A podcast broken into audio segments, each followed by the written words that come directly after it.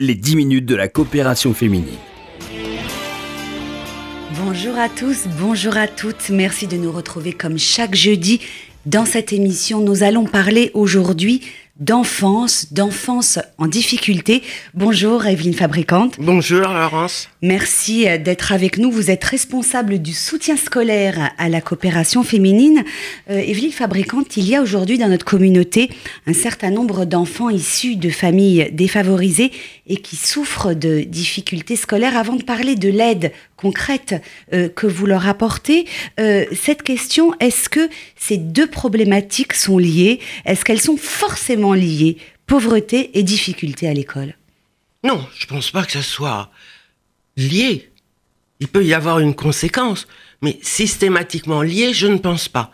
Je pense que quand on est dans un milieu défavorisé, c'est quand même plus dur parce que l'accès à certains, certains biens culturels peut être plus difficile, c'est clair. Mais euh, l'intelligence d'un enfant, sa spontanéité, ses capacités sont pas liées au niveau de richesse de ses parents. Alors comment vous, parviennent euh, euh, ces enfants, comment ces enfants qui souffrent de difficultés scolaires arrivent à la coopération féminine? Est-ce qu'on vous appelle directement? Comment vous avez connaissance de ces cas? Alors, nous, on travaille, et volontairement, on travaille qu'avec les assistantes sociales de l'OSE ou du CASIP.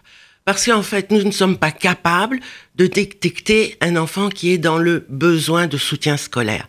Donc, on fait complètement confiance aux professionnels du secteur et donc on travaille uniquement avec les, les professionnels de l'OSE et du CASIP. Alors concrètement, comment euh, s'organise, s'articule ce soutien scolaire? C'est vous qui en êtes en charge, hein, qui en Avec Edith Kem, faut pas oublier Avec Edith Kem, bien évidemment, euh, historique de la coopération féminine. C'est vous donc qui organisez, chargé d'organiser ce petit groupe de bénévoles. Euh, concrètement, comment ça se passe? De combien d'enfants vous occupez-vous aujourd'hui en cette rentrée 2019 Excusez-moi. En fait, on est une quarantaine de bénévoles. On a une quarantaine d'enfants à peu près. C'est un enfant par bénévole. Et euh, en fait, les bénévoles, quand elles arrivent, elles nous donnent leurs souhaits. Souhaits de savoir si c'est des enfants de primaire ou de lycée, en fonction de leur propre parcours. Donc il y a des enfants de tout niveau. hein. Ça commence au CP et vous allez euh, jusqu'à des élèves euh, de terminale. Tout à fait, tout à fait. Et ça, en fait, on essaye de faire matcher et les enfants et les bénévoles. Quel est le profil des bénévoles euh, qui travaillent à vos côtés, Evelyne Fabricante à tout profil, tout profil. Ça peut être aussi bien des femmes ou des hommes, parce que nous avons des hommes au soutien scolaire, je dois, le, je dois le préciser, des femmes ou des hommes qui ont eu un parcours professionnel dans l'en- dans- dans l'entreprise ou professionnel dans le- l'enseignement, ou, pas, de- ou pas de parcours professionnel, des gens qui, est- qui n'ont pas travaillé. On a toutes sortes de personnes, mais des personnes qui aiment les enfants en Qui aiment- priorité. qui aiment les enfants et, et- et- et qui s'y intéressent, mais est-ce qu'il faut néanmoins un certain nombre de compétences pour pouvoir euh, assurer le soutien scolaire d'un enfant? On n'arrive pas comme ça, euh, j'imagine, aux côtés d'un petit garçon, d'une petite fille de 8 ans, pour le prendre en charge euh, scolairement. euh, que- quels sont les... euh, les euh, Bon, il faut un certain niveau de culture générale, ça c'est clair. Mais les compétences, je crois que c'est les compétences du cœur. Chaque, chaque personne a été papa, maman, tonton, tata d'un enfant. Donc on sait interagir avec l'enfant. Si on comprend l'intérêt de l'enfant, tout est gagné. Alors, vous avez créé euh, le groupe Aleph au sein de la coopération euh, féminine hein, qui, euh, qui euh, euh, est en charge d'organiser euh, concrètement ce soutien scolaire. Vous organisez euh, des rencontres. Est-ce que vous proposez euh, une petite formation euh, aux bénévoles débutants? Alors, le, le, club Aleph, moi je l'ai créé parce que je trouvais qu'on avait besoin, excusez-moi, de temps en temps de se rencontrer. Soit parce que on avait rencontré des problèmes dans, dans l'exercice de notre bénévolat. Moi, une fois, j'ai eu affaire à un problème dans une famille. Une petite était maltraitée à l'école. Quelle devait être mon attitude? Quelle devait être l'attitude des parents? Les parents avaient très très bien pris en charge le problème, mais comment je devais réagir et interagir? Et on en a discuté, et ça m'a complètement éclairé. Donc ce club Aleph, en fait, permet, c'est pas vraiment une formation, mais c'est un tel échange entre nous. Parce que parmi les bénévoles, il y a quand même des psychologues, il y a quand même des professeurs, il y a quand même des gens qui ont été instituteurs. Donc, ils connaissent. Et ils peuvent nous donner les clés face à un problème qu'on peut rencontrer. Concrètement, hein, hein, pour, pour bien euh, comprendre euh, ce travail de bénévole de soutien scolaire hein, que, que, vous menez, comment se déroule, et vous le faites vous-même d'ailleurs, depuis, depuis plusieurs années, euh, vous occupez de, de, deux enfants, je crois, si, si c'est toujours le cas. Quatre, enfants maintenant. La famille s'est agrandie.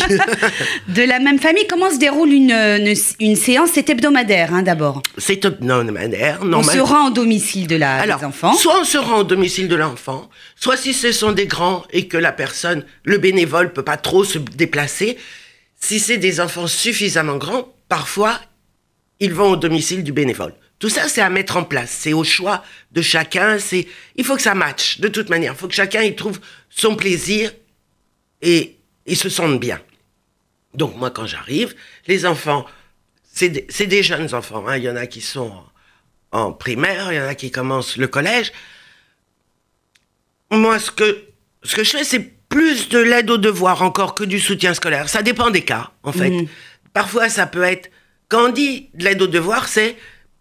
On demande à l'enfant qu'est-ce qu'il a à faire pour dans la semaine. Le soutien scolaire, c'est est-ce que tu as eu un problème sur une leçon que tu n'as pas compris avec ton professeur Donc on revoit les notions. On revoit les notions, on essaye d'approfondir certaines choses.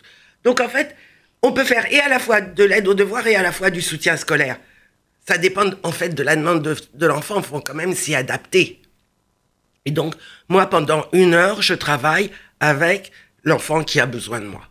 Alors pour le bénévole, bien évidemment, ça, ça demande un engagement et une régularité. Hein. Il n'est pas question quand même de, de, de, sécher une semaine sur deux parce qu'on a bridge, cinéma ou piscine. Voilà, donc c'est vrai que ça demande, on s'engage quand même sur une année, ça c'est clair, une année scolaire, ça demande de la régularité.